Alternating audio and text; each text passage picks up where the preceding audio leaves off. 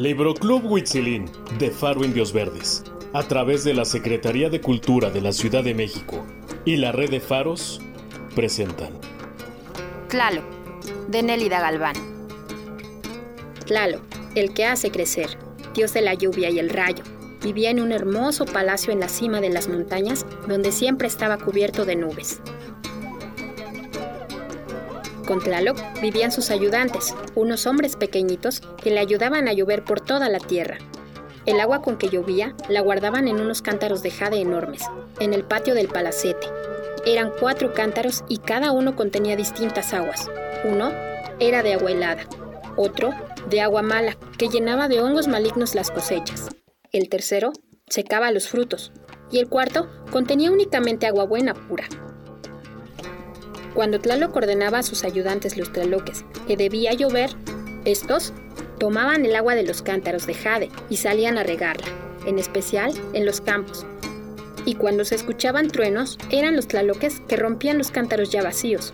Luego aparecían rayos por todos lados, pero eran los pedazos de los cántaros rotos.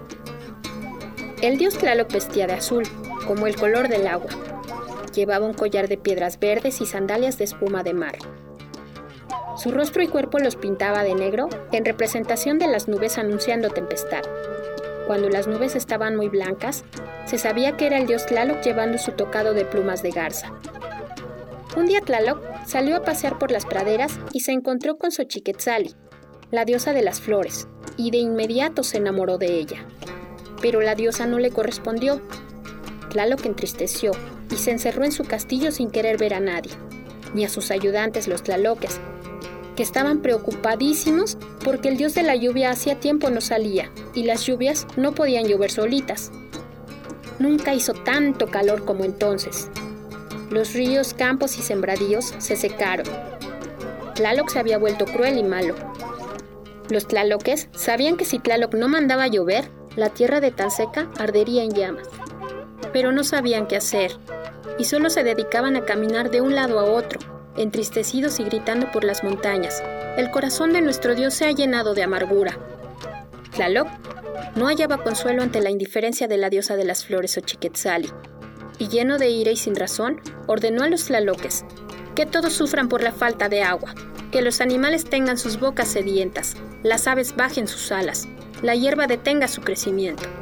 Y así fue.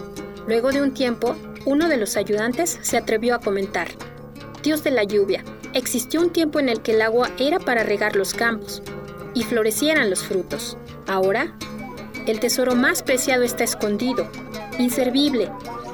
La tierra está sufriendo, solo hay dolor y tristeza. ¿Hasta cuándo? Tlaloc al inicio montó en cólera, luego quedó pensativo y más tarde llamó a los tlaloques y dijo, que se rompan los cuatro cántaros, que haya truenos y rayos sobre la tierra, que las nubes oscurezcan y el agua lo abarque todo. Los tlaloques obedecieron, aunque seguían inconformes, pues la tierra se inundaría si rompían los cuatro enormes jarros. Tlaloc se caracterizaba por ser un dios bueno, y sus ayudantes no comprendían el comportamiento destructor por el que atravesaba. Seguía encerrado y sin oír consejos. Los dioses se reunieron para buscar la solución al mal comportamiento de Tlaloc, que permitía que muriera el hombre. Acordaron entonces ofrecerle una diosa en matrimonio, alguien que amara al dios de la lluvia y le hiciera olvidar sus tristezas. Pensaron en una y otra diosa y nadie lograba ponerse de acuerdo, hasta que Quetzalcoatl propuso a la diosa Chalchihuitlicue, diosa de la falda de jade y de las aguas. Todos los dioses estuvieron de acuerdo y fueron en su búsqueda. Cuando la hallaron, Tezcatlipoca tomó la palabra. Hermosa señora, no te asombre nuestra presencia. Te pedimos viajes al lado de Tlalo, que le llenes de consuelo y alegría. Tú podrás conseguir que detenga la tempestad que azota la tierra. Tu dulzura es infinita, diosa Chachihuitlicue. Es mi deber estar al lado de Tlaloc, y lo haré. No dudó la diosa en contestar.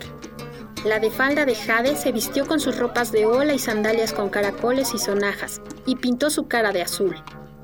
Tlaloc se puso tan contento que pidió a los tlaloques que lo adornaran con sus mejores galas, y ellos al instante le colocaron la diadema de plumas blancas y verdes, le colgaron su gargantilla de corales, y en sus pantorrillas le pusieron abrazaderas de oro.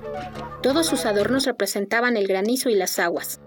Además, colocaron en su rostro la máscara sagrada hecha de dos serpientes entrelazadas, que formaban círculos alrededor de los ojos y cejas, y que simbolizaban las nubes. De la máscara salían unos dientes largos y agudos que simbolizaban la lluvia y el rayo. Después de esto, llovió nuevamente agua buena para que los hombres participaran de la alegría de los dioses. Y colorín colorado, este cuento se ha terminado.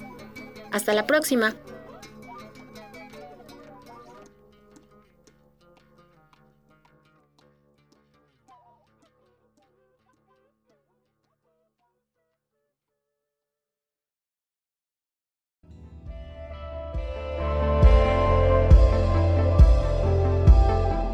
Una producción de Faro Indios Verdes.